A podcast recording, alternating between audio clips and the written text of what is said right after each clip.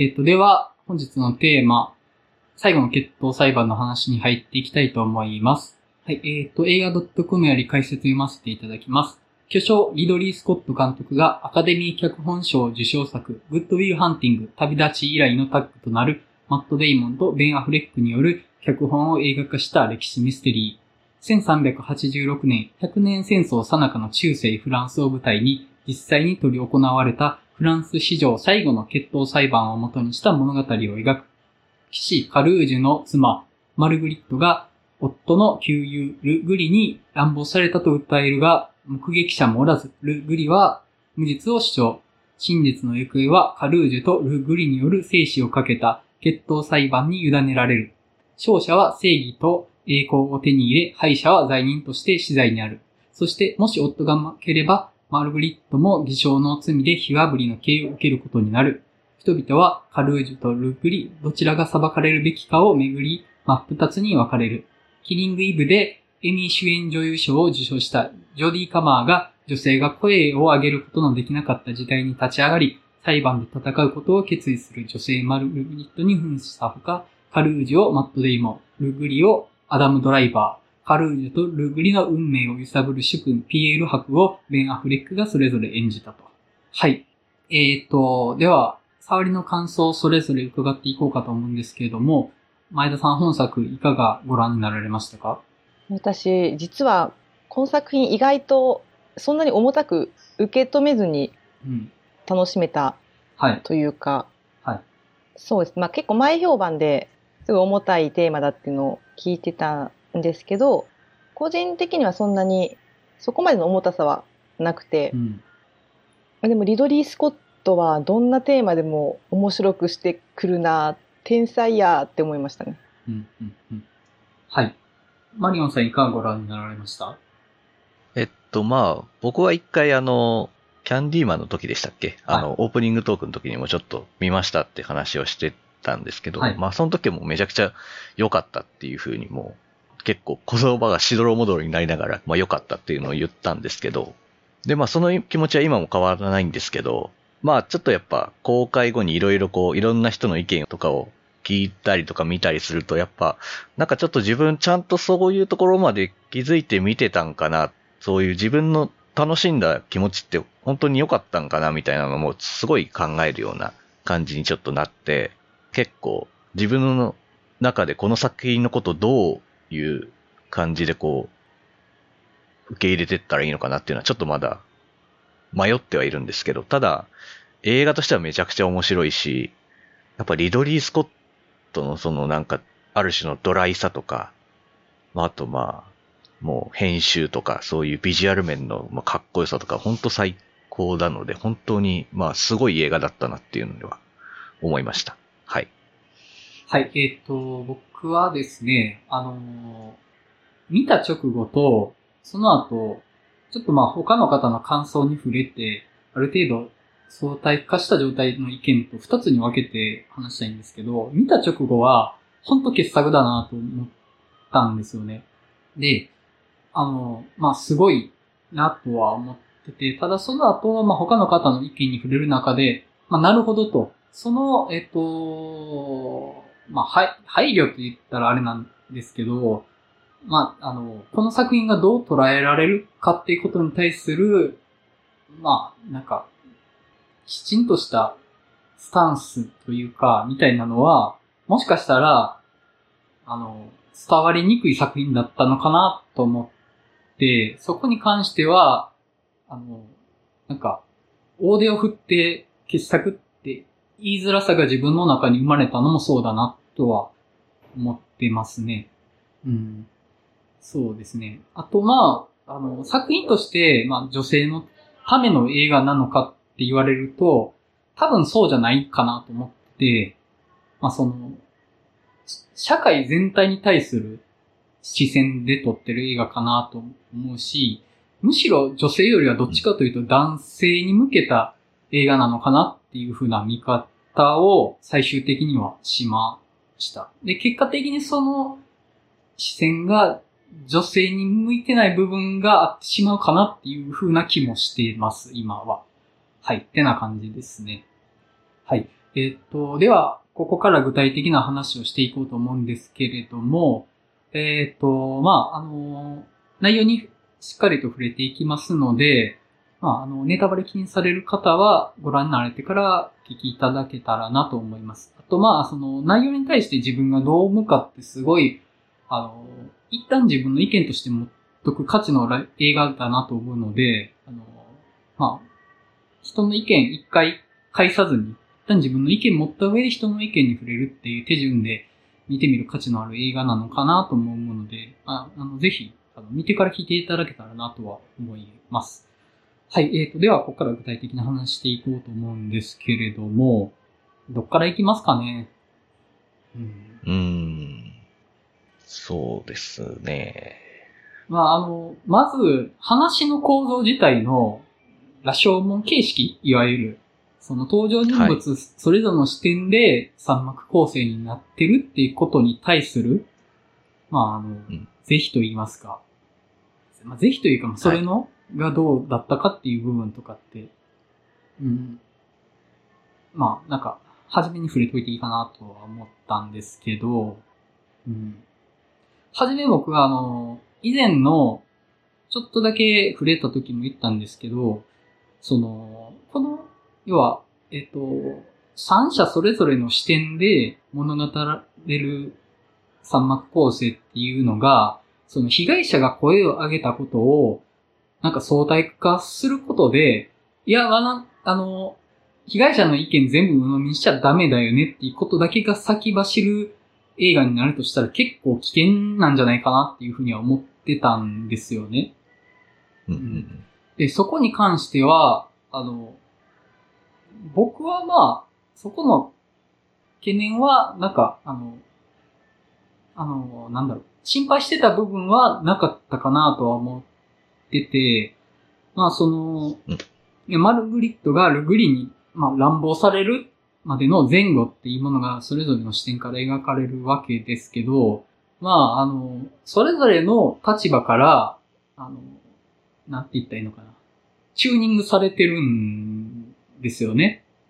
で、えっ、ー、と、カルージュとルグリの視点は自分が悪くないっていうチューニングをされてるんですよね。で、その自分は悪くないっていうチューニングが極端にされてると、結局その、乱暴した立場の俺悪くないとか、乱暴した立場の男性悪くないみたいな視点の話になってしまうのってすごい危険だなと思ってたけど、なんかそうは僕見なくって、確かに、その、まあ、実際にその、性暴力を行ったルグリの視点から見た第2幕とかはもう実際にその、暴力のシーンが描かれるわけですけど、確かに暴力的なニュアンスが削られてるんですよね。その第3幕のマルグリットの視点から比べて。うん、でも結局暴力じゃんっていう風に見たんですよ。その、なんか男側の言い分で、いや女性側も誘ってたんですよっていう風な言い分の何か認識の違いみたいな要素が入ったとしても、いやでも総合的に見ても圧倒的にただの暴力でしょっていう風にしか見えなかったので、なんかそこが、あの、懸念してた部分は、あの、描かれてなかったかなというか、あの、なんて言ったらいいかな。まあ、現実においても近しいことって実際あってしまうと思うんですよね。例えばその、まあ、お酒飲んでて、えっ、ー、と、まあ、その後、まあ、性的な乱暴が行われたっていう状態で、いや、もう、あれは同意されてましたとかっていう、その、言い分ってしばしば聞くと思うんですよ。あれはもう、あの、同意が取れてたんですよっていうのを、よく、なんか、言い分として聞こえてくると思うんですけど、いや、でも、その状況って、あの、どっちの言い分の範疇だろうが、暴力ですよねっていう風に見えるようになってたと僕は思ったんで、そこは、あの、良かったなと思って、もっと根本的に、その、例えばルグリの視点が完全にそのマルグリットが誘ってましたみたいな、あの話に完全にすげ替わってたりしたら、めちゃめちゃ危険な話だったかなと思うんですよ。うん。でも、あの、ちゃんとその客観的事実っていうものが存在してて、それぞれを自分が悪くないってチューニングする程度の差になってたので、それを見た誰しもが基本的には、いや、でも悪いじゃんって、それは普通に性暴力じゃないですかって見えるようになってたっていうのは、あの、そこの危険性がちょっとちゃんと省かれてた作りになってたのかなとは思って、まあ、あの、僕が心配してた点はなかった作品にはなってましたね。うん。そうですね。まあ、やっぱりその、三人の視点でそれぞれ描くっていうので、やっぱり少しずつ視点が変わると、見え方も感じ方も違うっていうのが、まあ、まず映画として面白いうん。ですよねっていうのがあって、で、やっぱ、で、その、ある種その、三つの視点っていうのを、まあ、中立的に描くみたいなので、まあ、こう、こう、なんか、まあ、確かに悪いけど、この人こういう一面もあるよね、みたいな、ちょっと中立的な視点みたいなのが、付与されるとは思うんですけど、けどやっぱり、最後3幕目で明らかにやっぱり真実って言葉がまあ、残るんですよね。やっぱそこの、それによって、あ、これがまあ真実というか、まあそういうある種その、三人の視点による、ある種のこう、客観視するための物語じゃなくて、いや、ここに真実があるっていうのに、ここに変わるっていうところがまたこう、映画としてのツイストにもなってるというか、うん。まあこういう中立、こう、まあ客観的にそうだよね、そうだよねって言ってるような観客に対する、まあ、まあそこで蹴りが入るというか、いや違うぞっていうのはやっぱあって、で、やっぱその3幕目で描かれる内容っていうのも、やっぱりその、まあ、完全にその歪んだ男性たちによる社会によって、そこにまあ、犠牲とか何か虐げられている、まあ、女性がいれっていうのがまあ、ありありとそこから浮かび上がるっていう。まあそこをまあ完全にもう超ドライに描いてしまうっていうのがまあやっぱすごく見てるこちらとしてもこういろいろ映画としてすごく面白かったですね。はい。そうですね。なんか私、、はいや、本作において、ちょっと出現を自分がしないか 不安ね。あの、我々全員不安ですね、そこは。で、あの、結構、あの、プロミシング・ヤング・ウーマンの時、割と過激なこと言ってたなっていう自覚があるんですよ。で、あの、それは。うん本当にあの言い方で良かったのかってすごい思い返してる回なんですよね。プロミシング・ヤング・ウーマンの回って。で、今回、まあ、あの作品にも通ずるところがあるというか、まあ、あの、かなり似てる2作ですよね。うん。でもなんか私、プロミシング・ヤング・ウーマンの時は、まあそれこそ女性の話やなって思ったんですけど、はい。まあ、本作はさっき山口さんもおっしゃってましたけど、私これ完全に男の人の話やんと思って見てたんですよ。うんうんうん。うんだからある意味重たさがなかったっていうか、はなんか、まあ、うんまあ、前提として、ちょっと男性、女性の二択で、本来まあ、あまり分けて話すべきではないとは思うんですけど、なんていうんですか、便宜上、その言葉を使わせてもらうと、はまあそういう意味では、女性として、なんていうんですかね、安心して見れたというか、うんある意味。うんもうこっち側の問題ではないんでっていうスタンスですよね。うん。うん。もうそちら側の問題なんでっていうスタンスで見れたんですけど、なるほだからこそ、その、なんていうんですかね、1幕目と2幕目がメインぐらいに思ってて、はい。うん。はいはい。うんうん。そこに対する、まあ、ある意味の答え合わせじゃないですけど、うん。まあ、こちらから見たらこうですよっていううんオチになってる話だと思うんですよね。うん。はい。でもっと言ったら、なんか、はこの話って、えっ、と、なんていうんですかね。私あんまりその、うーん、ちょっとこれ後からもっといろいろ話になっていくと思うんですけど、まず、あの時代、はい。時代性もありますし、はい。それを、まあ、今の価値観で紐解いてるわけなので、はい。だからその男性側が悪い話うんになってますけど、うんあんまり本来それってすべきじゃないと思ってるんですよ。うんうんうん。その歴史に対して、今の価値観だけでうん。ジャッジは下せないし、うん、その、もっと言ったら、真実なんて誰にも本当はわからないと思うんですよ。うんうん。だから、人がその真実を知るとか、なんていうんですかね、人をそれで裁くっていうこと自体がうん、本来おこがましいうん。ことやなと思ってて、うんまあただ事実は絶対あると。うん事実があって、あの、それが誰にも見えない、うんあの、当事者以外わからないときに、ああいう決着のつけ方をするっていうのがまず、あの、一つ面白い、単純に面白いなっていううんところではあったんですよね。うんまあ、現代とは全然違う。うんでも現代でも本当のことって、その法廷でうん真実を追求する場所じゃないじゃないですか、法廷って。そうですね。あくまでも、なんて言うんですかね。こう、弁護士がついて、はいお互いの言い分を戦わせて、そうですね。うん。うんそう、それが真実かどうかなんてわからないじゃないですか。うん。負けたからといって、その、正しくなかったっていうわけでもないですし、うん、っていうのを含めると、あの、本作の作りが前提からして、はいその、今の価値観はいの正しさはいをもう答えとして用意してる作品なので、そうですね。そういう意味ではもう最大限配慮されてると思うんですよ。そうですね。最初からうんうん。それはう思います。ん。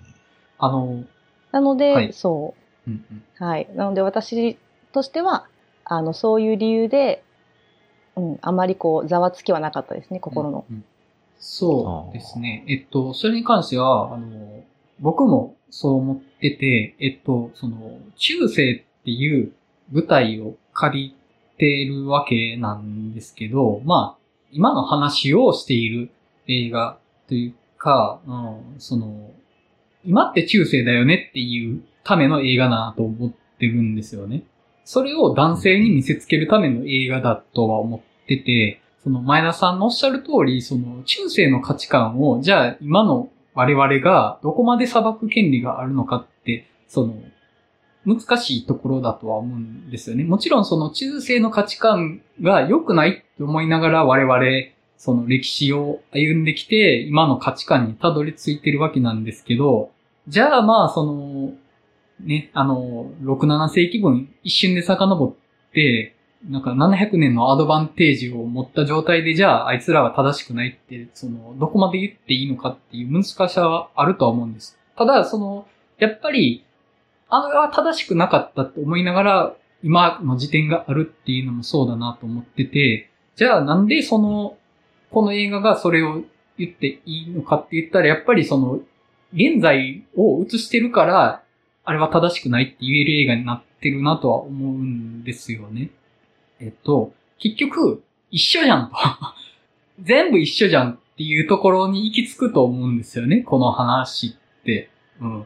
全部今の何かに重ねられるようになできてるなとは思って、うん。あの、まあ、まず、えっと、第一幕のカルージュは、もうその、武骨者で、そやな、まあ、不権主義的な男性。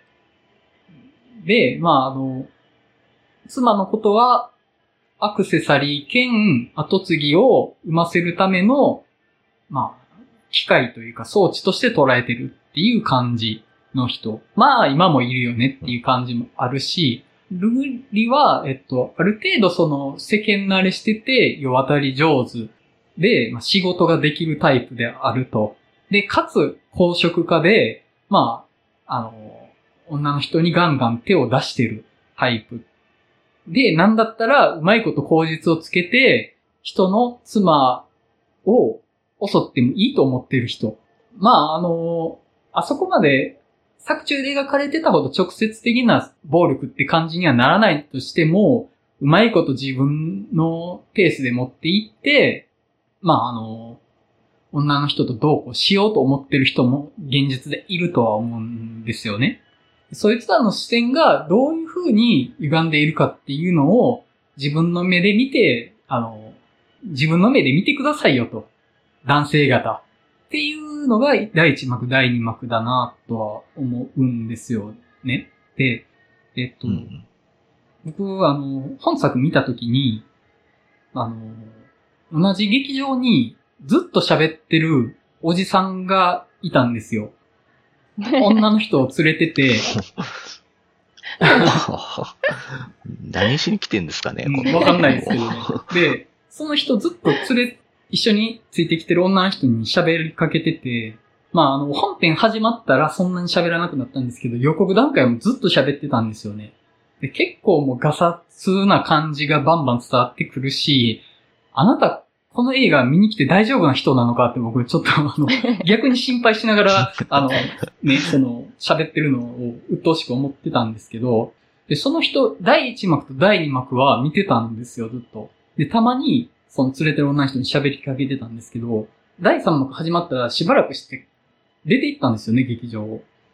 で、ええそれ、あの、単に飽きただけの可能性もあると思うんですけど、あの、第1幕、第2幕はある程度持って見てたけど、第3幕で嫌になっちゃったんじゃないかなって思って、あの、はあ。正直その、まあ、聞こえてきた、その、同じ劇場にいた範囲内での、ある程度偏った見方かもしれないんですけど、その、本作の中で、その、マルグリットのことをすごく悪く言ってた大衆とかってこういう人なんじゃないかなと思って、あの、そういうその、資料が浅くて、ガサツな人間こそ、まさにこの本作の中で、裁かれてるような、あの、資料の浅い男性像なんじゃないかなと思ったら、まあ、あなたこの映画見に来て本当に良かったんですかっていう思いもありつつ、いや、あなたこそ見るべきだったなと思うし、できれば第3幕最後まで付き合って欲しかったなっていう思いもあるんですよね。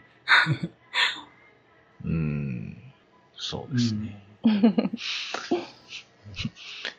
まあ、あと、でもちょっと私あのまはい。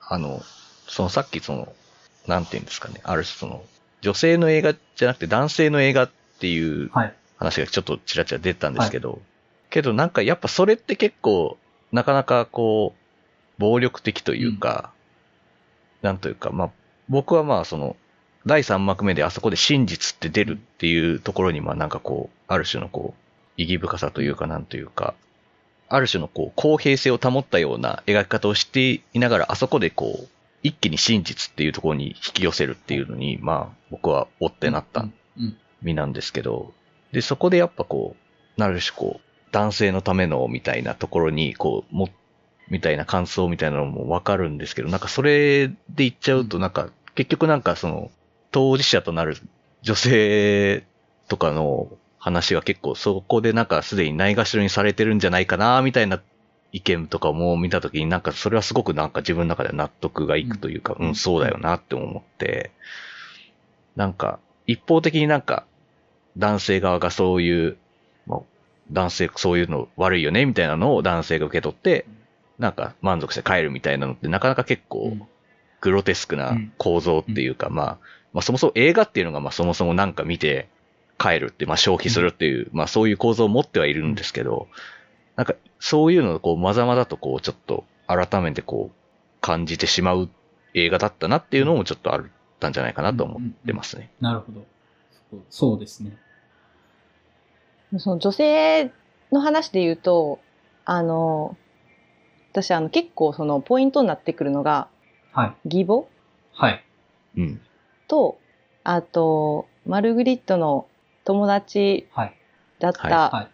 その名前わかんないんですけど、はい。はい、あのいましたね。妊娠の報告を。はい。ちょっと、ものすごいタイミングの悪い時に報告してきた人ですね。はい。であの二人がすごいポイントだなと思ってて、はいうんで、その友達も最終的にはこう、こうマルグリットに対してそっぽを向くというか、はい。うん。たじゃないですか。はいはい。で、それって、あの、なんていうんですかね、あの二人の女性っていうのは、当時のルールに、あの、当時のルールに忠実に生きている人たちはい。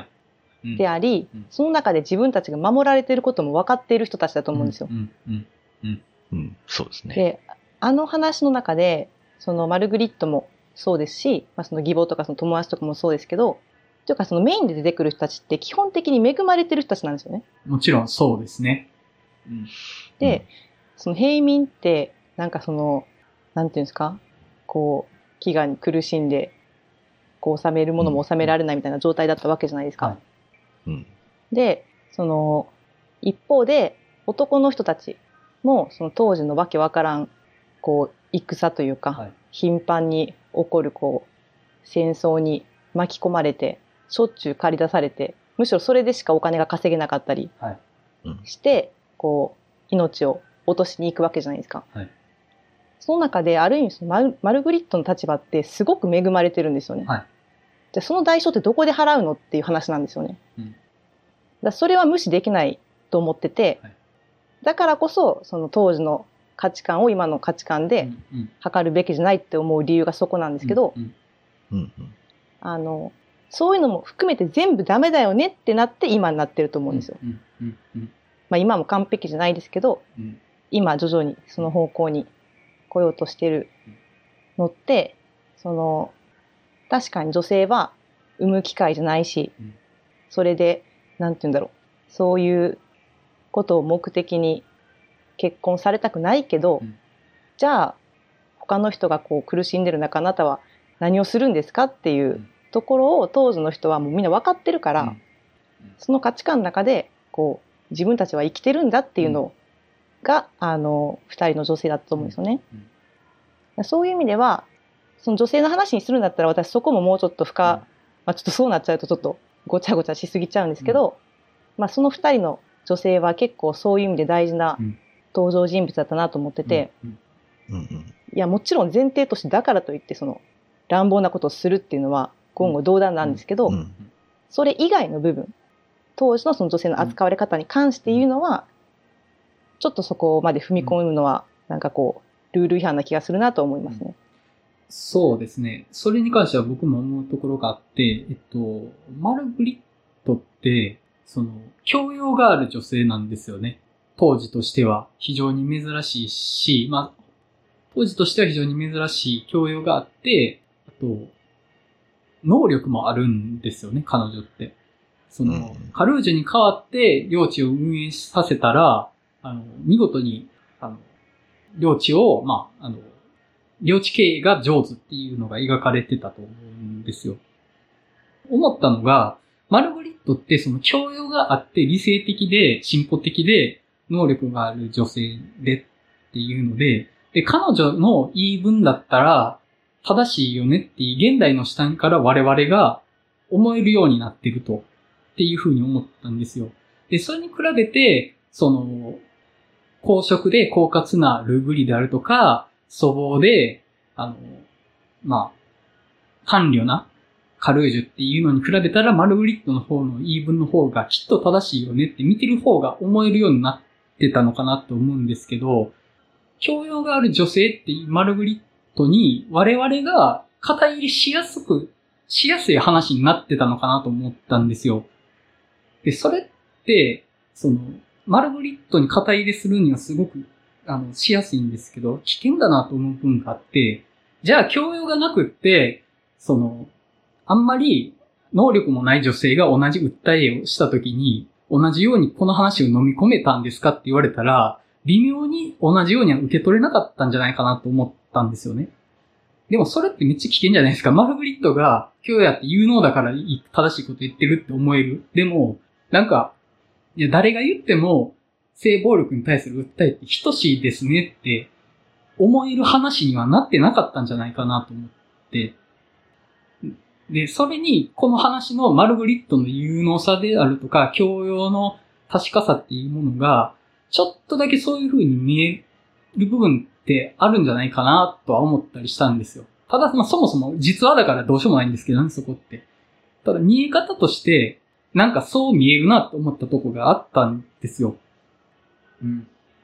ちゃんと伝えられてるかわかんないです。あの、ちょっとうまく言えてなかったっていう自覚があるんですけどね、今。うん。あと、あの、その当時として、小学、あの、当時の価値観としてそういうものって思ってる女性たちが、まあ、義母であるとか友人っていう話、前田さん、おっしゃってたじゃないですか。今もそうだなって思うんですよ。例えば、その痴漢にあったとか、なんならその、もう、まあ、強姦を受けたとかでも、その性暴力はもう犬に噛まれたと思いみたいな言い分も存在してると思うんですよね。うん。から、要はそれって、もうその、例えば周囲の人であるとか親とかが自分に性暴力の存在を是正する力がないし、周囲ももうそういうものがあること前提で動いてるから、その、被害に受けたことを、もうその、あの、相手が悪いと思うよりは、単に運が悪かっただけって思ってしまった方が、手っ取り早いっていう価値観って存在してると思うんですよ。です。うんそうなんか、はい。あ、すいません。あ、どうぞ。なんかその、まあ、ちょっと性暴力という話になると、はい。まあ、結構その、なんていうんですかね、最悪の一番、なんていうんですか、最悪のパターンの話なんで、はい。ちょっとそうの、ん。簡単に言いづらいですけど、はい。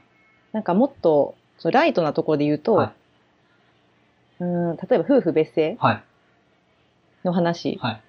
うん。でうん。あの、いろいろな事情とか理由とか思いがあって、夫婦別姓望んでる人に対して、うんいや、私は好きな人と同じ名字になりたいけどなっていうような人が義母やと思うんですよ。義母とかうん友達。うん。うん。うん。なんていうんやろ。はい。別に自分は今の価値観で困ってないし、うん。なんならその中で幸せを感じている。うん。だから、そこにこう意義を唱える人を排除したいうん。っていうのが一番こう、まあライトな例やとは思うんですようん。うね。ん。でちょっとその性暴力の話になると、あの、議論の余地がないので、あの、この話に突っ込みにくくはなっちゃうんですけど、はい。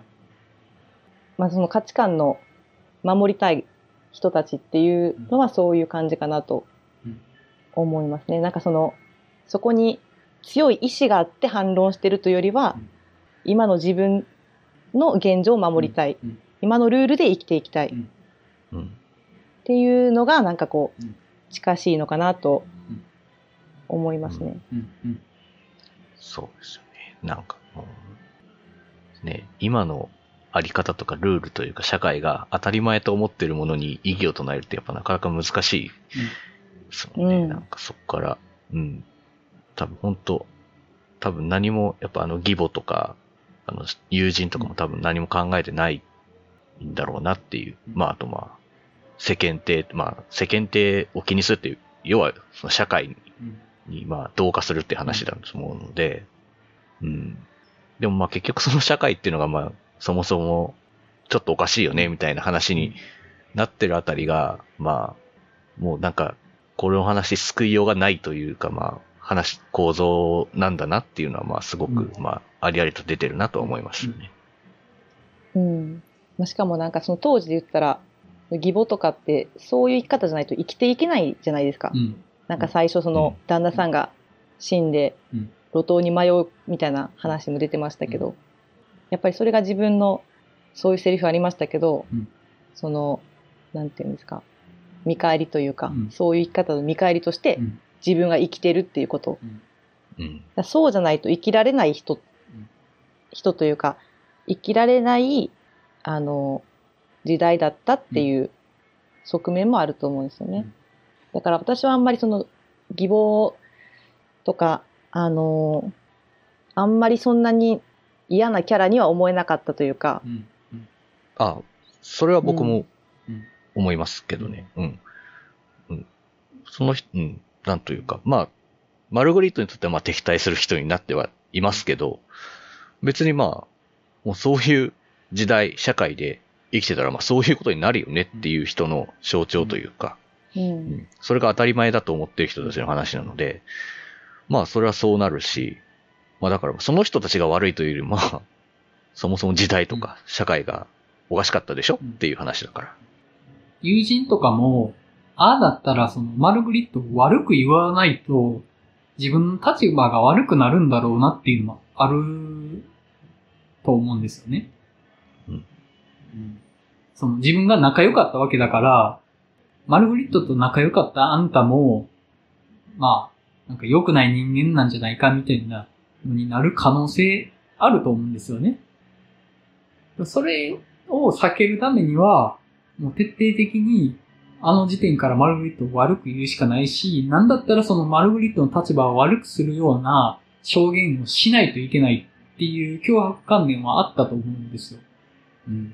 ただ、まあ、あの、ちょっとその、僕も、義母と友人の描き方は特に不満はないんですけど、ちょっとまあ見方によっては、まあ典型的なその女性からの、あの、セカンドレイプをする立場としてのあるある種のステレオタイプみたいに見えないこともないかなとは思ったんですよね。うん。まあ、あの、僕はそうですねと。必要な役割だったかなとは僕は思いましたね。うんまあ、あと、ああいうのを見て、女性の出来は女性だよね、うんみたいな安易なこと言う男性とかも多分いるんだろうなっていう、まあ、そうなんですよ。まあ、そう、そういうのは本当、やめろっていうか、何を見てんだって感じですけど、本当に。僕が一番嫌いなことは、なんですよね。女の敵は女って、いやでも僕、一番嫌い。そうそう。そうそうそう。いやでも本当なんかそういう感じの感想も、まあ、ちらっと見てしまったときは、まあ、なかなか絶望的な気持ちにはなりましたけど、そういう見方する人やっぱいるんだとは思っちゃいますよね。うん。ひどいなと思いますけど、本当に。あと、えっと、その、マリオンさんがさっきおっしゃられてた、その第三幕が真実として描かれてることに対して、まあ、僕なりの捉え方として聞いてもらえたらと思うんですけど、その、あの、第三幕を真実っていう親切さこそ本作が男性をより意識して作られた映画の現れなのかなと思ってて、あそこで真実って、その、作り手の視点神の視点から言われないと、わかんないんでしょっていうことだなって 思っ。て、えっと。要は、そういう、ううんん、もあるとうん。だからその、三者がそれぞれ違う視点から証言したものを映像化した、まあ、証言 VTR みたいなもんですとって捉えたら、全部相対化して、まああの、結局何が本当かわかんないから誰が悪いとか言いにくいよねみたいなのに捉えかねないと。うん男どもはと。男どもはそう捉えかないから。この、うん我が輩、リドリー・スコットが教えてやると、これが真実だと。という、皮肉というか悪意というかね、っていう。目ん玉そうですねかっこじってよく見ろ、これが真実だと。ここまで真実にしてあげないとわかんないんでしょって。普通に、三者三様の証言として、フラットに描かれたら、すぐ相対化して、男の、その責任の比重を軽くするんでしょと。っていう、その、丁寧に、その通り道の砂利の意思を取り除かれてるような親切さこそ、今の世の中の男どもが分かってないっていうことの現れだし、その、なんかやりすぎな親切さこそ、この映画が男性に向けられてるっていうことなのかなって僕は思ったんですよ。うん。別にそこまでやらなくても、ねいや、どう考えても、ルグリの性暴力だし、夫カルージュからの性暴力の話ですよねって、第1幕、第2幕で、わかるでしょって。でもわかんないんでしょ？だったら教えてあげますよっていうことなんだなって僕は思ったんですよね。で、そこまでしているのにもかかわらずな感想が流れてくるっていうのもまたなかなかなっていうね。そうね。なかなか辛いよねっていう。うんうん。逆に、あれ、やりすぎたなと思うけど、やっとかダメだったな、だなと思って、あの、そうじゃないと、あの、これが正解ですって言ってないとわからないことがあると。そういう人がいると。そう。もしかしたら、あの、僕と同じ劇場に行った途中で帰った人も、あのトゥルースっていう字幕が入らなかったら、まあ、あの、嫁が適当言っとくかもしらんしな、みたいな感じで見てたかもしんないんですよ。最後まで見てたかもしんないんですよ。うん、まあそういう余地でがね 余地があったか出もしれない。てしまってた可能性がね。うん。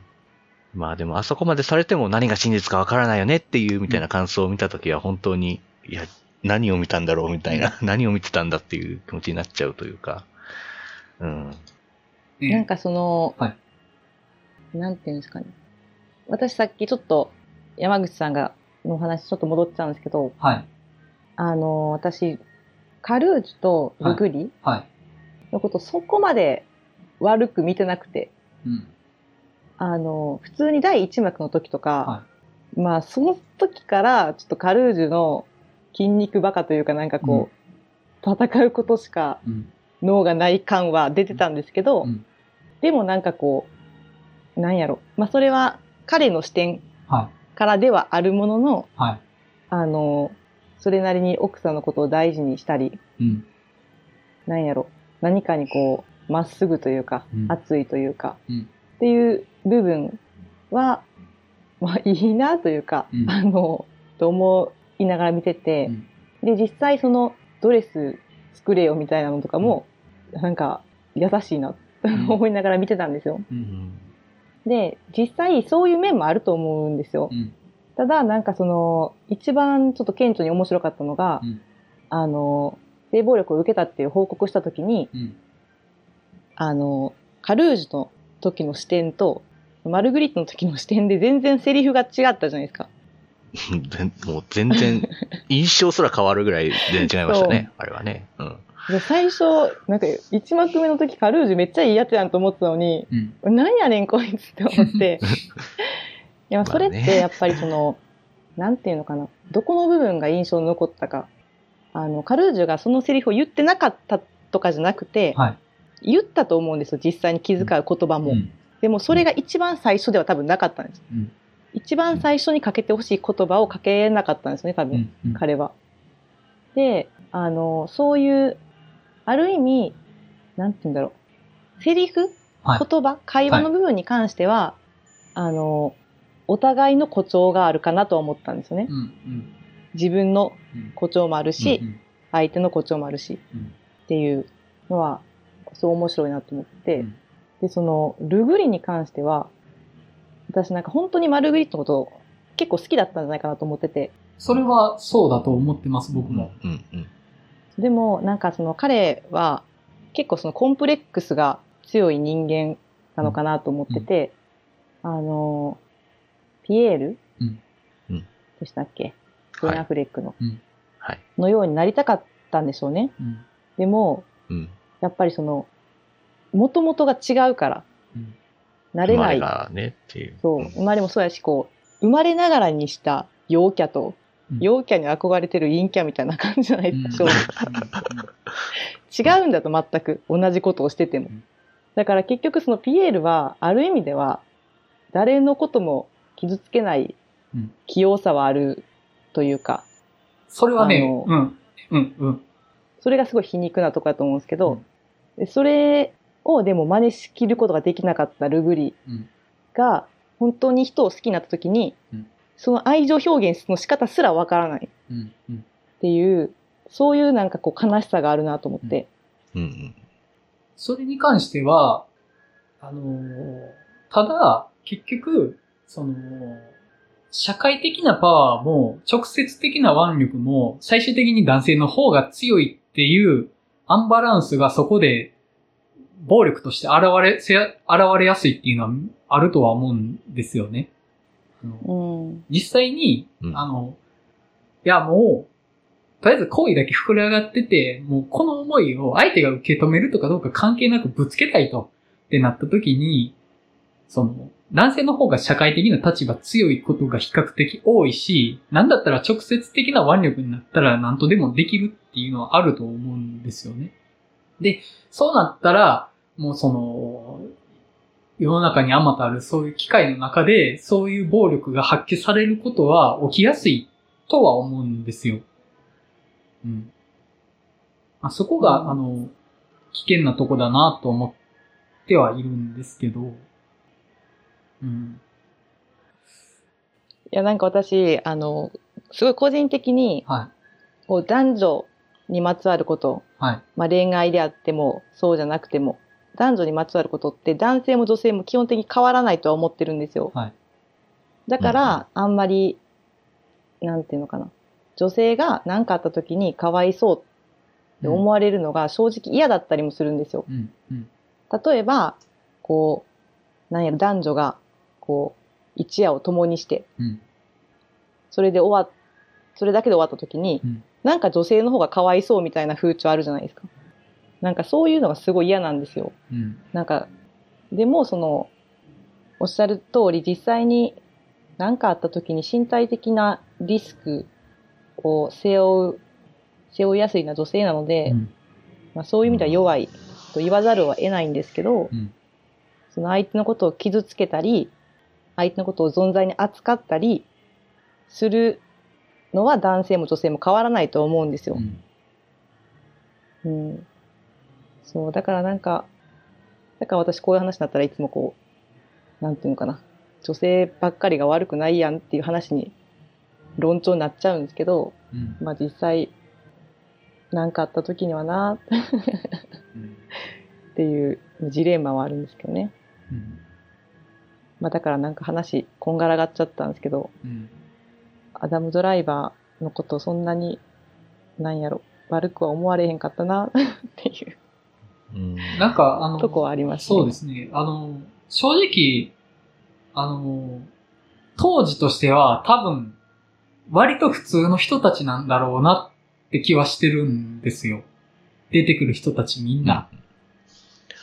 うんうん。極端な極悪人とかじゃなくって、ある程度、その当時の倫理観の範疇でできることをやってる人たちなんだろうなとは思うんですよね。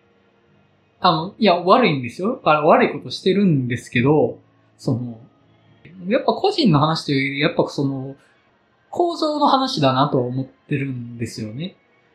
あの、うんだからやっぱその構造自体をちょっとずつ良くしていかないと、こういうのは700年経っても残っちゃいますよっていうことを言ってる話なのかなとは思ってて、うん。そうですね。でもむずいですよね。うん。なんか構造が変わっても、はい人間とか男女の、なんやろ、恋愛の部分ってはい、そんなシステマチックにはできないと思うんで、まあこういうことは起こり得るとは思うんですよね。なんやろ、こういうことって言ったらちょっとあれですけど、なんか、難しいですね。なんかそれをこう、どこまで突き詰めて、うん。でもあれなんかな。うん。そそうんです。なことないですね。なんか、なんやろ、うん、なんていうのかな。あの、そうなんですけど、もうちょっとう、んちゃんといろんなことに同意を取ることが当たり前な価値観になってたら、うんまあ、防げるのかな。ちょっと難しい。難しすぎる。少なくとも、何かその、乱暴なことがあったら声を上げれるし、それに対して、まあ、双方の言い分聞いてもやっぱり、その、いや、普通に考えてこっちが悪いよねっていうふうになるように、その、是正していくっていうのはししないといけないとは思うんですよね。うん。うんその、うんもちろんその、人と人のことだし、何らかの感情の爆発が暴力として生じることってあるとは思うんですよ。あ、あの、あるとは思うというか、まあ、あってしまうことはあり得るとは思うんですよね。で、それに対して、その、世間がそれをどう捉えるかっていう部分は、せめて変えていかないと、その、やっぱその、なんだろうな。フェアじゃないのが一番嫌なんですよね、僕としては。やっぱり本作で描かれてることってフェアじゃないじゃんって思うので、ううんん。そうなんかそうですねうまい、うまいなと思ったのが、はいそのアダムドライバー、アダムドライバーって言ってもうてるけど、まあ、アダムドライバーって言ったらいいですよ。アダムドライバーです。まあアダムドライバーのなんか印象が悪くなっちゃうんで、ルグリにしときます。そのルグリが、はいルグリのあの2幕の時に、うん2幕の時でしたかね、なんかあの、ピエールとはい。女の子、はい裸の女の子をはべらかして遊んでるじゃないですか。はで、その時に、はいあの、それこそ、こう、逃げる女の子を、はこう捕まえい。てっはい。ていう遊びをするじゃないですか。はだからなんか彼は、その、多分本当に最後まで嫌がってたことが分からなかったんじゃないかなと思うんですよね。そのマルグリットが。はあ、はあ、はそういう風でしか女性との関わりがなかったから、あの、いざ、こう、人対人として向き合うっていう経験が、あの、乏しかったんじゃないかなと。うん。だからなんかその、同じようなシーンだったと思うんですよ。うん。テーブルを囲んでうん、逃げて捕まえて、ああ、はい。それはなんかその彼が普段そうやって女の子と遊んでるから、うん。うん。もうそれがなんかこう、なんやろ、こう、その方法が間違ってると思ってない、うんなんだかんだ楽しんでるんだって思ってるんじゃないかなと、相手もう。ん。とかそう思わないとやってられない部分もあると思いますし、うん。その失恋とかっていうことに対して耐えられないと思うんで、うん。そういうなんか本当に恋愛をした経験が乏しかったからこそ、なんかこう、最後まで彼自身は彼の無罪を信じてたと思うんですよ。うん。うん。そう。あでもその彼がその、まあ、ことに及んだその次の場面とかって確か、なんか、罪の告白をしてましたよね。うん。してました。うん。うん。なんか、だから、まあ、もしかしたらそういう、まあ、女性となんか遊んだ時には必ずやってるのか、それとも、マルグリットとことに及んだ時にはそういうふうに何かしら罪の意識があって、ああいうことをしたのかっていうのはちょっとまあ、どちらかはわかりませんけど、でもまあなんかそういう、なんて言ったらいいのかな。うん。罪悪感みたいなのは何かしらあったんじゃないかなという気はちょっとしてて、まあそこで何を言おうがダメなものはダメっていうのは変わりはないんですけども。なんかでもその罪の、なんやろ、懺悔のシーンのとこって、なんか私こう、不倫はい。したことに対してかなと思ったんですよね。こうもともと親友だった人の奥さんだからっていうところ。うんなんか、あ彼の中で引っかかったのってそこうんなんじゃないかなって個人的あ。にはこあう見てたんですけど、あのシーンは。っていうか、そもそも、恋愛って概念そこまでない時代じゃないかなと思うんですよね。うん。ー だからまあその、要はその女性に対する矢印は基本的に性衝動なんじゃないかなとは思って、ええそんなことありますか？え、でも、どうだろう？どうなんだろう？もしそうだとしたら女性から男性に対する思いも性衝動しかないですよ。ああ、そそうなんですか。いや、そうなんだろう。だってその別に人は変わらないので、そこは。まあそうですねな。んか、そうですね。うもし、ん女性だけが恋心を抱くとかはないですよ、絶対。うん、もしそんな概念がない世界だったらね。でもなんかそんなの寂しすぎません？うん。まあなんかこの映画だけ見てるとそんな感じはない、恋愛感情ないよ、性衝動だけだよみたいに見えるけど、多分それは違うよね、実際はっていう感じじゃないですか。ううんんちょっと今のは僕、ダメでしたね。いやいやいやいや。ダメです。いや、もう本当にね、今回もう3人ともかなり頑張って喋ってるんですよね、本当に。その、もなんか、本当に言いたいことと違うことを言ってしまって、あるいはその、伝えたいことと違う伝わり方がしをしてしまって、その、うん。ある種、なんか、押し付け的に捉えられるのがめちゃくちゃ怖いんですよね、今回。本当に。で、その、本当はね、これ、直接、聞く人と喋りながら話すべき映画だなと思ってるんですよ。ポッドキャストっていう一方的にその、こっちが喋ったことを押し付ける媒体でやるのめちゃめちゃ危険な映画だなと思ってて、そのなんか、いや、ちょっと違うと思いますよって、その場で言い返してほしいんですよね、本当は。う、そうですよねやっぱそうしないとなんか、うまく自分の中でも、咀嚼しきれない気がしてて、怖い、怖いですね。うん。なんか、あ自分ってあれやなって思い知らされてしまうような気がして。うん。でもなんか逆に言ったらその、性に関する部分がなければ、はいみんないい人ちゃいます。まあ、そうですね。なんんそうなのか？そんな、はい。うんそんな悪くそれは、悪くうんなかったと私は思ってますけどね。うん。なんかその、まあ、せめて、なんていうか、いいか悪いかは判別つかない複雑な人間性を持った人たちっていうのはわかりますけど、うん。うんいや、そう、それいいで言ったか悪いからではむずいな。それで言ったらマルグリットだけ完璧な描かれ方してるのもおかしいと思うんですよ。そう、そうなんですよ。そこがね、あのー危険なんですよね。マルグリットが完璧じゃなくてもうんマルグリットの言い分を飲み込めないといけないんですよ。僕たちが。マルグリット別に正しい人間じゃないけど、この訴えは聞くっていう態度を普通に見て普通にそう思えるってならないと、マルグリットが正しい人間だからこのマルグリットの言い分は正しいって、観客側が思ってるうちは全然その正しくはないんですよね。うん。っていうふうにはうん思ってはいるんですけど。あ、ごめんなさい。けどなんか、い、やまあわかるんですけど、なんか、現に今そこで何か、まあどういう人であれ、訴えてる人の言葉に耳を傾けるっていう姿勢は大事だと思ってて、うん。なんかそういう姿勢から、からはちょっとそういう態度はちょっとなんか離れるというか、なんか、それもそれでちょっとどうなのかなってちょっと個人的に思っちゃうというか、もちろんその訴えて、被害を訴えてる方がはい。嘘ついてますみたいなことももちろんあると思うんですけど、けどなんかまずそこで何かまず訴えて、被害を訴えてる人に対するその意見をまず聞かないとまず始まんないんじゃないかなっていうのがすごく個人的には思うことで、うん。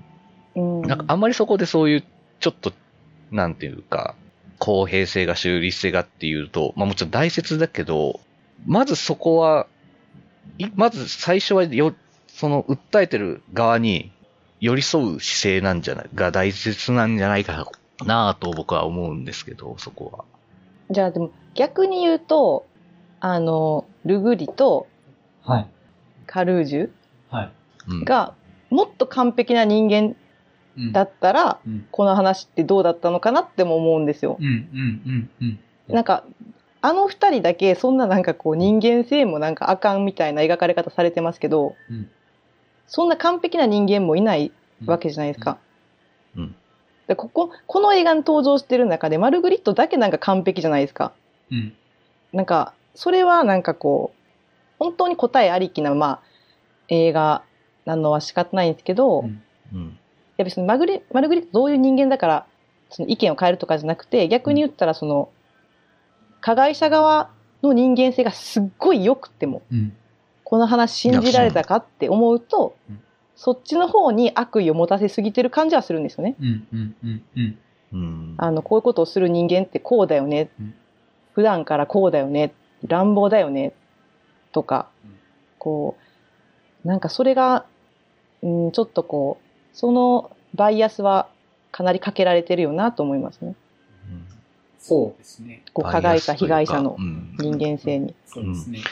というか、ステレオタイプかっていうところうんってことですかね。うんうん。ある程度、まあ、その、ある程度ね、なんていうか、その、抽象化されてる話にはなってると思うんですよね。まあ、実際の史実というか、現実のは、この話に比べると。うん。えっ、と、だから、その、武骨、武骨な家父長制主義のカルージュと、その、狡猾なルグリと、まあ、その、正しいマルグリットみたいな三者の話としてされてると思うんですよね。だから、その、なんだろう、公平に裁く話というより、やっぱ、こういう人間って良くないですよねっていうための話だなと思うんですよね、僕としては。うんその、カルージュのこういうとこって現実、こういう人現実でいますよねって。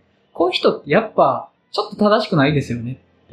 で、ルグリってこういう人現実でいますよね。こういう人ってやっぱちょっと正しくないですよねっていうための話かなと思うので、そんなに、あえてフェアにしてない、まあ、フェアにしてないというか、どういう言い方が正しいかわかんないんですけど、そもそもめっちゃ悪いことしてる話だから、フェアもクソもないんですけど、うんあの、そう、そうですね。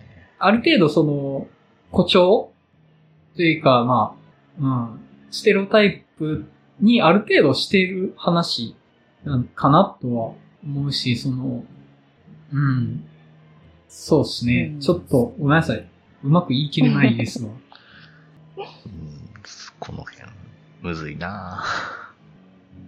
例えばなんですけど、現実はで、さ、そういう、あの、夫、妻で友人男性っていうのがいて、友人男性が妻に、えっと、乱暴しましたっていうシチュエーションというか状況だけ聞いて、じゃあそれを客観的に判断できますかってなったら、自分はどうなんだろうなって思うんですよね。本作を見たら、その妻がきっと被害者で正しい。ああ、なんか良くない方向に行こうとしてる今自分の発言が。そうですか？私は結構本質をついてる気はしました。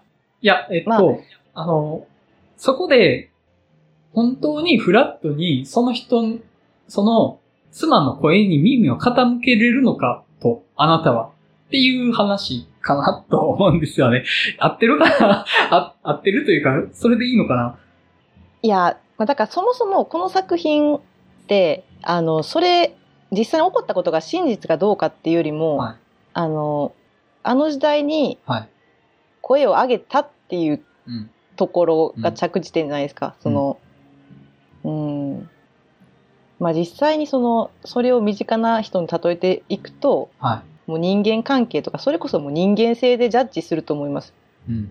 あいつならしかねへんなとか、あの人がそんなこと絶対するはずないとか、うん。もうそれはもう個人個人、それこそわからないうん。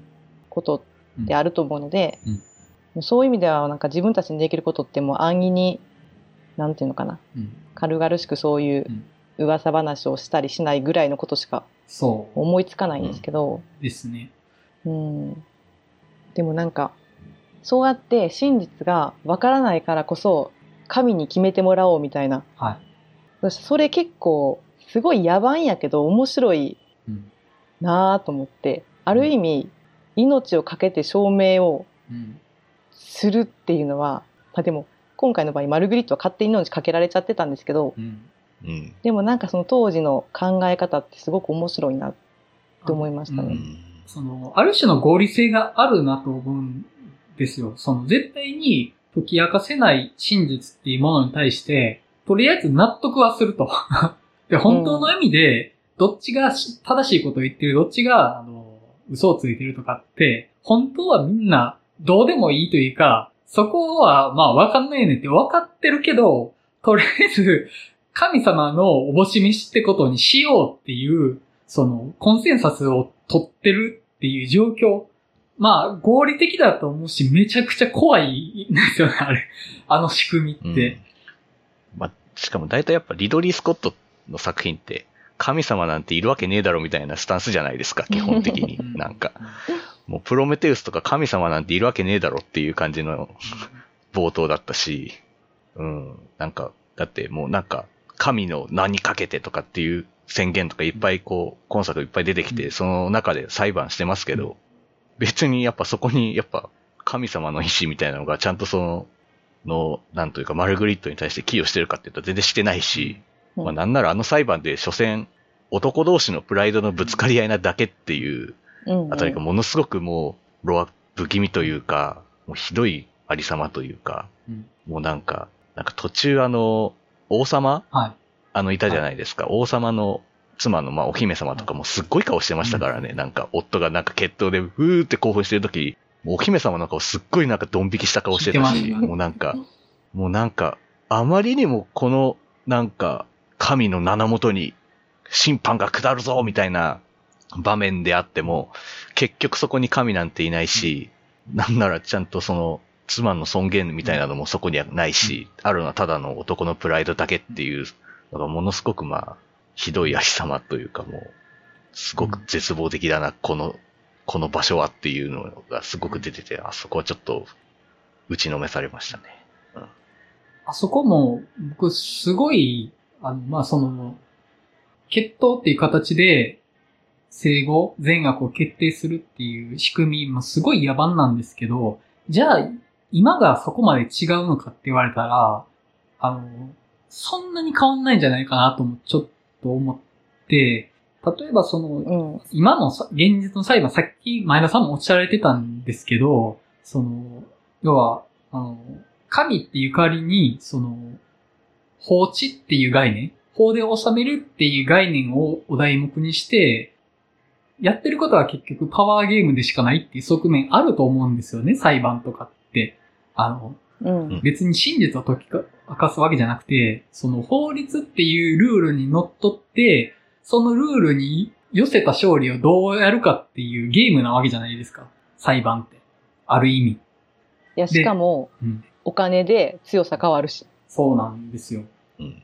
もうなんか、ちょっとマリッチストーリーの時の裁判、醜いひどい裁判のことをちょっと思い出思い出しましたけど、今。アダムドライバーがもうね。お互いけなし合ってるだけみたいな裁判を思い出しましたけど、はい。うん。あの、なんだろう。で、実際、その、例えば、裁判の動向を見てる人って、別にそこで、正義とか真実が成し遂げられるとかじゃなくて、単にゴシップとして楽しんでる人もいるわけじゃないですか。あの決闘を見てる聴衆、観客と、そこまで違うのかなって思ったりするし、ちょっとこれ、あの、変にうがったあの、聞き方してほしくないんですけど、例えば選挙とかもそういう側面ってあるんじゃないかなと思うんですよね。民主主義っていう、すごい崇高なお題目に乗っ取ってる風にしてるけど、実際それって単に、その、イストリーゲームというか、あの、それもパワーゲームでしかない側面ってあるし、なんだったら、その、それを見てる国民とかも、単なるその政党ごとのパワーゲームをどうやるかっていう、そのスポーツの試合を見るのと同じような見方してる側面ってあるんじゃないかなと思うんですよね。でも最終的な結果は、いやもう、崇高な民主主義による結果ですって言っちゃったりするわけじゃないですか。いや、決闘で、どっちかが喧嘩で勝った負けたしただけのことを、もう神の意志によるものですって言ってるのってそこまで違うのかなって思ったりすることがあるんですよね。で、もちろんその真実とは何かって我々はわからないので、何かそのお題目を借りないといけないんですけど、そのお題目の精度を上げたいじゃないですか。少なくとも二人の男の決闘で決まるものであってほしいとは思わないし、もっとその、なんか、まだ今のやり方は、そこまであの、ベターですらないんじゃないかなって思ったりはするんですよね。確かに今やったら多分アダムドライバー買ってたんちゃいます？裁判で。ああ。まあ、だって証拠がないですからね。賢いし、うん。お金もあるから、うん。あの、うん。現代のルールやったら多分買ってると思うん。まあ、だし、まあ、あの、あの時代ですら、あの、聖職者裁判とか使って、まあ、こう、う。うん。ちょっと罪をこう軽くするというのはないけど、まあ、聖職者は裁かれないみたいな仕組みを使おうとするぐらいですから、やっぱりまあ、頭はいいので、司法取引ですよね。あ のいわゆるそういうことですもんね、うんあれって。結局、ゲームじゃんっていう、その、ゲームなんですよ、真実っていうものがあるふりしうた。ん。しかも、正直私、あの時代やったら絶対見に行くし。まあ、まあ、多分、いけますよね。あの、あの、ギロチンの処刑台とか、めちゃくちゃ見に行ってたと思いますけど、当時の人間だったら。うん。まあうんね、我々ホラー映画とか見に行ってるわけだから、正直近しいものを期待していっちゃうんだろうなとは思うんですよね。人間って不思議ですね。なんか、うん人が死ぬところを見たい生き物なんですかね。まあ、あの、死んだことないですからねし。かも今回ね。うん。死んだことないから。しかも今回の決闘シーン、めちゃくちゃよくできてるというか、うん。最後まで本当に結、結末がわからないっていう感じで、うん。めちゃくちゃハラハラドキドキしながら見てしまうぐらいじゃないですか。もう本当、もうなんかすごいこの構造に対してすごい暗雲たる思いをしているのに、リロリー・スコットはなんて面白い決闘シーンを作るんだっていう、もうなんだこれっていう、もう最高じゃ、最高だ、最低だみたいな気持ちのこの揺れ動きというか、うん。あの、なんだろうね、その、真に迫ったグダグダの喧嘩感がすごい良かったなと思って、そうそうそあのう。本当に整ったことできなくなって、あの、本当に、ドロドロなんですよね、戦いが。あの、うん。なりふり構わなくならざるを得ない感じがすごい命をかけてる感じがあるなと思って、まあ、だからこそもうその、真実がどうこうとは程遠いんですよね。もうあうもうそうどですよね。ドロドロに這い回って手に入れる勝利でしかないっていう感じはうんすごく出てたなと。もう、だって、民衆に称えられてるカルージュの後ろを歩くマルグリットの表情とかももう、なんとも言えない表情するじゃないですか、もいや、もう、絶望ですよね。いや、結局、もうなんだろう。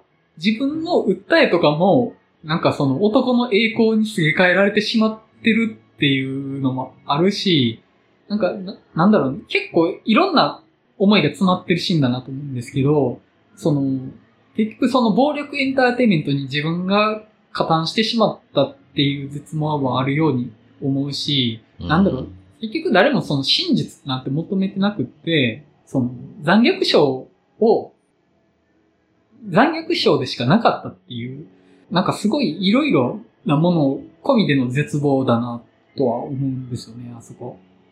うん。うん。あと、この映画、てか私いつもこう映画見て思うんですけど、馬ってかわいそうやなって思いません？うん。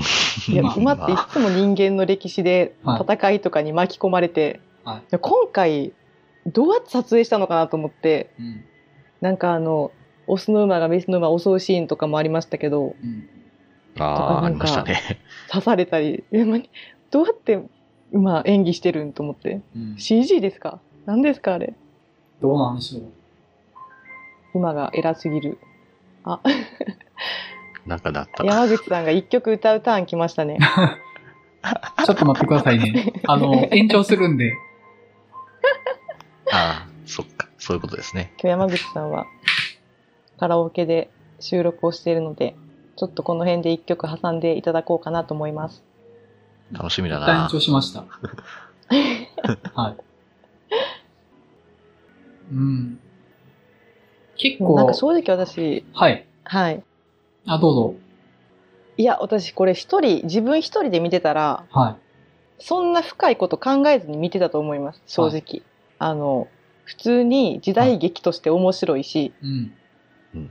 うーん、なんていうのかな。その、例えば、はい。性暴力がダメなんていう話って、もうはい分かりきってることなので、はい。そこを問う映画ではないと思うので、うん。うん。うんうんそうですねそうですね。うん、そういう意味では、やっぱり、どれぐらいこう、お互い認識のうん。ズレとか歪みがあるっていう部分、そこに関しては正直面白かったです。うん。単純に。そうですね。ぱそうですね。あのうん一番やっぱ、なんというか、三人が初めて一緒になるシーンがあるじゃないですか。あの、こう、ちょっと仲違いしてた二人がこう、もう許そうみたいな場面になって、え妻がキスあをするみたいな場のはい面。はいはい。うんパーティーというか、あはい結婚祝い行くとやっぱもう、もうあそこはもうどの視点でも絶対ある場面じゃないですか。うん、確か。やっぱあの場面は本当にこう、見え方が全然違っているぞみたいな風にもう、もうあからさまにわかるようになってるじゃないですか。やっぱり。なんか。うん。どっちの方が大人やったかっていう、どっちから切り出したかみたいなのでね、そのささやかなプライドを満足させるような認識の違いがあるっていう面白いですよね。もあるし、まあ、マルグリットからすると、あ、もうこいつ最初からちょっと、ちょっとどうかと思うみたいな、こいつあんま良くねえ感じのやつだな、みたいな、なんかもう、あ、なんか分かってそうな感じするな、みたいな、方もしてるし、なんかしかもそれが、なんか、なんとも言えない視線とか、うん。なんか、ちょっ一瞬だけ、ほんの一瞬見せる表情とかでなんかちょっとわかるみたいなぐらいのやり方は、なんか、うまいなというか、やっぱそこでこう、やっぱ視点が変わることのこう、面白さっていうのがやっぱ生きてくるなと思いますよね。あとね、あの、僕見てて思ってたことがあって、この、その、マルグリットに対する暴力、あの、マルグリットに対する乱暴の話が混じれなかったら、結構な、ブロマンスの話だなと思うんですよね。あ、それは思いますね。その武骨な騎士と、まあ、器用な、あの、銃騎士でしたっけ？騎士に、あの、うん。の従者が二人が、まあ、かつて友情に結ばれてたけど、立場の違いからだんだんすれ違いって最終的に決闘するって、結構、その流れ的には、その、うん。ブロマンスとか、BL とかっていう見方できる構造自体を持ってると思うんですよね。うんでも、あの、そこに性暴力っていうのが交わる瞬間に一気にそこの味わいって吹き飛んで、もう爽やかに見れなくなるっていうのが、あ、うんそうなんだなってちょっと思ったことがあって、あの、僕このブロマンスもの？うん。として、すごく好きな映画で、あの、けん、あの、何度か言ってんけど、県警対組織暴力っていう映画があるんですよね。あの、あえっと、うん。うん。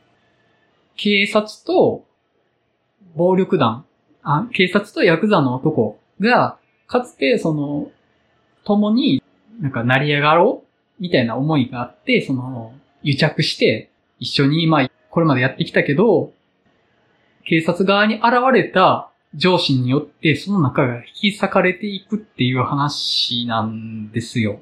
まあ、なんかある意味ちょっと近しい部分はあるかなと思うんですけど、ただ、あの、警察側も乱暴な警察で、半分ヤクザみたいな存在だし、ヤクザの側もそのものなんで、めちゃめちゃ女性の扱いひどいんですよ。でも、一応その映画の中では結構ブロマンスとして見れちゃうんですけど、実際に彼らが女性に乱暴してるシーンをもっと見せられてたら、そんな風には見れなかったんだろうなと思って。もちろんその作中でも扱いひどいんですよ、女性の扱い。でも、もうもっと直接的に、その強姦とかしてるシーン出てきたら、あ、もうなんかこれちょっとなってなるんだなと思ったら、ブロマンスって結構その恣意的な描写によって成り立ってるすごい繊細なものなんだなと思って、結局男同士の絆っていうことは、女性を排除してるのは間違いないとは思うんですよ、そこって。じゃあそいつらが、例えばその、もうならず者みたいなんだったら、当然女性には乱暴してますよねって。でも描かれないから、結構男同士の絆って楽しめてるけど、それ女性側の視点混じった瞬間、単なるこいつら、性暴力の犯罪者になるってなったら、なんかそこのエモーションって吹き飛ぶなと思ったら、なんかすごい、何なんだろうと思って、うんすごい不思議だなと思思ったんですよね。で、実際のその、例えば戦国武将同士の、あの、話とかでも、なんか、ライバル関係でとかって言ってるけど、めちゃめちゃひどいことをしてるわけじゃないですか。現実では。うんうん。で、それ、その側面を見てないから、なんか、消費できるんですけど、いやいや、実際にやってること、あの、戦場で、ね、あの、兵士たちが、略奪とか強姦とかしてるし、なんだったら政略結婚で、単にその女性たちを産む装置として扱ってますよねっていうのを言わないから、楽しめてるだけなんですよね。あの、いや、当たり前のことなんですけど、みんな分かってることだと思うんですけど、いや、なんかそれを言われたような気がして、第一章、第二章だけ見て、かつ、マルグリットの下りだけなかったら、めちゃくちゃいいプロマンスものだと思うんですよね。で、例えばですけど、えっとね、T34 レレジェンド・オブ・ウォーっていう映画があって、あの、ナチスの将校とソ連側の戦車兵との、まあ、話なんですけど、めちゃくちゃエモいんですよね。あ,、の、ナチスの将校側からのその、ソ連の戦車兵に対する思いがめちゃくちゃエモい話なんですけど、いや、でも、その、ソ連側の一般女性捉えたりしてて、まあ、そもそもその、ナチス兵とかもめちゃくちゃひどいことしてると思うんですけど、なんかそこに目つぶっちゃってるんですよね。でも、でも、でも、でも、でも、よく考えてくださいよと。あの、戦争なんで、うん悲惨なんですよ。なんか、男同士のエモーションとか言ってる場合じゃないですよね、みたいなの。気づいて、みたいな、なんか言われた気がして、うんうん。いや、なんか僕が今まで楽しんでた男同士の絆って、ものすごい都合のいい視点で見れたんじゃないかな、とかちょっと思ったんですよね。ごめんなさい、なんかうんめっちゃ話ずれちゃってますけど、いやいや、いやいや。いやでもそれは、うん。確かになと思って。うん。なんか私そこまで、なんていうんですか、なんやろ。だからそのいい側面もあれば悪い側面もあるっていうだけの話だと思うんで、はい。難しいですよね。確かに、アダムドライバーがもうちょっと丁寧に手順踏んでたら、うん。恋愛成就してた可能性もありますからね。うん。普通のなんか、不倫劇みたいな感じになってただけうん。だからそう。なのかもしれないですけど。うん。なんか今までちょっと話変わっちゃうんですけど、アダムドライバーって結構癖のある顔やなと思ってたんですよ。ははい。今、まあ癖ある顔やなと思うんですけど、い。はい。今回私、アダムドライバー史上一番かっこよかったなと思って、うん。ああ。なんかこう、それってこう役作りというか、見せ方なのか、うん。それすごいなと思います。なんかちゃんと魅力的にやっぱ映るので、うん。うん、なんか、それがちょっと面白かったですね。僕ね、でもあの私はピエ,、あはいピエール派ですね。あいや、えっとね、ピエール僕めっちゃ顔が好きなんですよ。あの、うんまず、ベアン・フレイクめっちゃ痩せましたね。ああ、痩せたんですかね。私もあ、違うのかな？痩せたなと思ったんですけど。ヒゲとかあのせいですかねまあそっかまあなんか、バットマンとかのイメージがちょっと最近強いから、ちょっとやっぱ、こう、太ましいというか、うんなんかこう、筋肉隆々みたいな感じがやっぱ強かったから、やっぱそれと比べるとやっぱこう、なんかちょっと痩せて見えますよね。いや、僕はあの、アダム・ドライバーの体型が好きなんですよね。ああ。の、スター・ウォーズのカイロレンで 上半身脱いだ時とかの体型独特なんですよ。わかります？なんか、あ。はい。あの、細マッチョでもないし、ゴリゴリのマッチョでもなくて、なんかね、うんうん四角いんですよね。パーツが。例え方が面白いです。なんか、スマートに立ち回るとかじゃなくて、なんか、普通に喧嘩が強そうって感じな、だなとう思って。ん。うんうん。なんか、幹の太い木みたいだなと思って、あの、マッチョじゃないのに骨格がなんか、でかいなって思っうて、んうん。